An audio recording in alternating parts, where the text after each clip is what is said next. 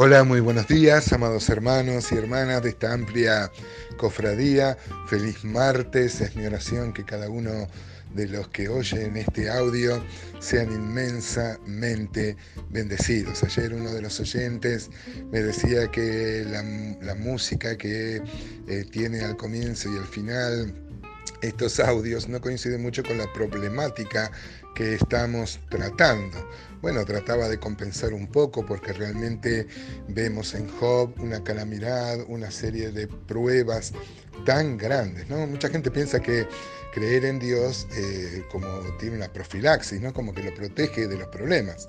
De modo que cuando las calamidades vienen se rebelan contra la bondad y la justicia de Dios. ¿No es así? Pero el mensaje de Job es que nosotros no debemos renunciar a Dios solo porque suceden cosas malas. La fe en Dios no garantiza la prosperidad personal y la falta de fe no garantiza los problemas de la vida.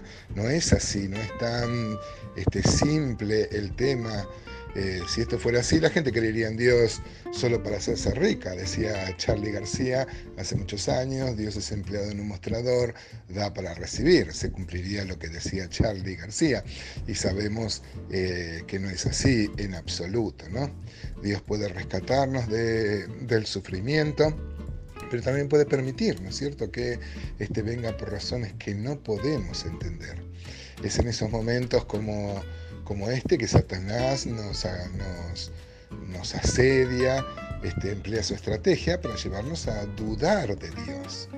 Job nos muestra en todo este libro y en este planteo que hemos hecho ya de, quién era Job, eh, ya hemos hablado sobre su esposa, hemos hablado sobre la terrible calamidad y hoy vamos a ver la presencia de tres amigos y vamos a tratar de sacar algunos, algunas aplicaciones, eh, por lo menos sobre este tiempo, porque los amigos van a venir a consolarle.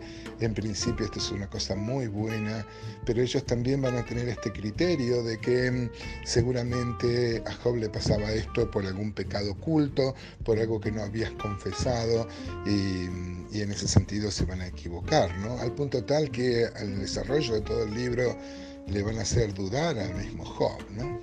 Vieron que los niños siempre mm, no se cansan de preguntar por qué, porque es una etapa muy linda de, los, niños, lo que somos padres, lo que somos abuelos, sabemos de esta, de esta etapa tan, tan importante, ¿no? Pero este, es una muestra también del infantilismo, que, querer saber y tener todas las respuestas. El libro de Job nos muestra que es mejor conocer a Dios que conocer las respuestas. Si nosotros tenemos una, una mente así, eh, podemos sacar mucha enseñanza de del libro de, de, Job.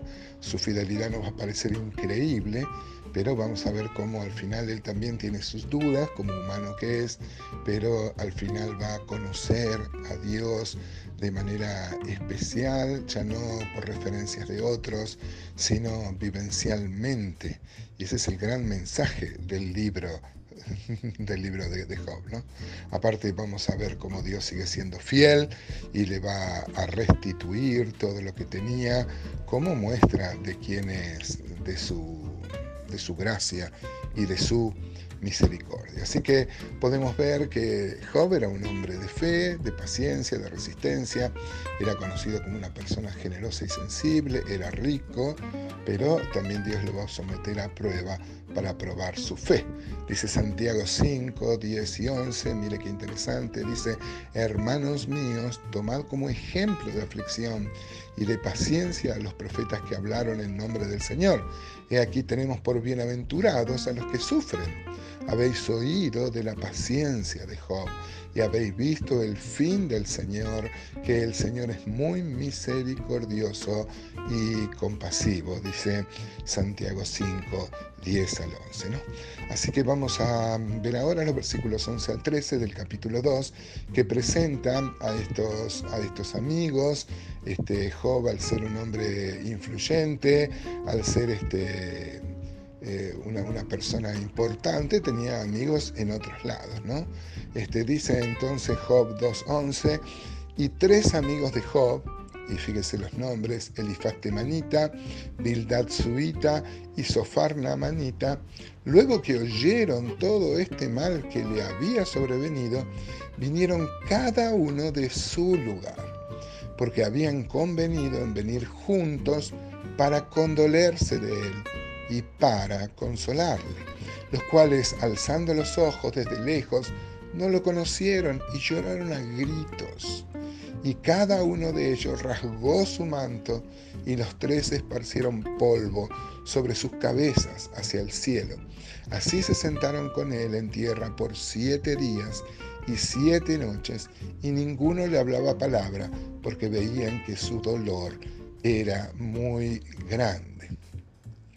Estos, estas personas venían de otras regiones, tenían muy buenas intenciones, dicen que venían a consolarle a él. Si pudiéramos sacar una foto y pudieran quedar eh, así en esa situación, es difícil imaginar siete días sin, sin, eh, sin proferir palabra, ¿no? Pero ¿cuántas veces podemos sacar, amados hermanos, esta enseñanza? A veces las palabras hieren más a veces el mejor consuelo es estar cuando alguien eh, padece una prueba. Eh, mi praxis pastoral muchas veces he estado cerca del dolor, personas que han perdido, seres queridos, y muchas veces más que hablar es más consolador, este, estar en silencio, abrazar. Si pudiéramos eh, sacar una foto, decía, de, de, los amigos acá, tendríamos un gran ejemplo de los amigos, pero no se quedaron así. Luego, en el transcurso del libro, van a hablar y van a, y van a inferir que lo que le estaba pasando a Job es causa de un pecado muy serio. Claro, es el razonamiento común, ¿no es verdad? Este, las cosas malas sobrevienen por algún pecado, es un castigo de Dios. ¿Se acuerdan cuando los discípulos, ante el hombre que había nacido ciego, le preguntaron si quién pecó, este o sus padres, para que naciera ciego? Lo que dudaban los discípulos era si había pecado él o habían pecado sus padres, pero seguramente alguien había pecado y al nacer ciego era un castigo divino. Obviamente, el Señor eh, le va a decir una explicación que forma parte de un principio bíblico. Le dice que no es que pecó este ni sus padres, sino para, para que la gloria de Dios se manifieste en él. Y muchas veces la prueba es, es así, ¿no? Estos hombres, Elifaz, Bildad y Sofar, eh, son de las regiones vecinas. Vieron que en estos devocionales no somos tan puntillosos, hay hay quienes se debaten acerca este, de qué regiones. Este, yo no quisiera entrar en eso, pero por lo menos, este, por ejemplo, Temán, Jeremías 49.7, eh, dice, así ha dicho Jehová de los ejércitos acerca de Edom, no hay más sabiduría en Temán, se ha acabado el consejo de los sabios, se corrompió su sabiduría, se ve que eran muy sabios, ¿no? Vamos a ver a, través del de, el desarrollo del libro que no eran tan sabios así y tenían un razonamiento, razonamiento ortodoxo. Por lo pronto, hermanos, eh, hay una cosa muy buena que hacen los amigos, de venir y estar. Imagínense siete días ayunando, rajando su vestido y poniéndose ceniza en la cabeza, condoliéndose. Es tan difícil la empatía a veces con el que sufre, ¿no? Ojalá podamos sacar ejemplo de este instante de los amigos y consolar. Tenemos una obligación de consolar al que sufre y de tener empatía por su sufrimiento. Dios nos bendiga.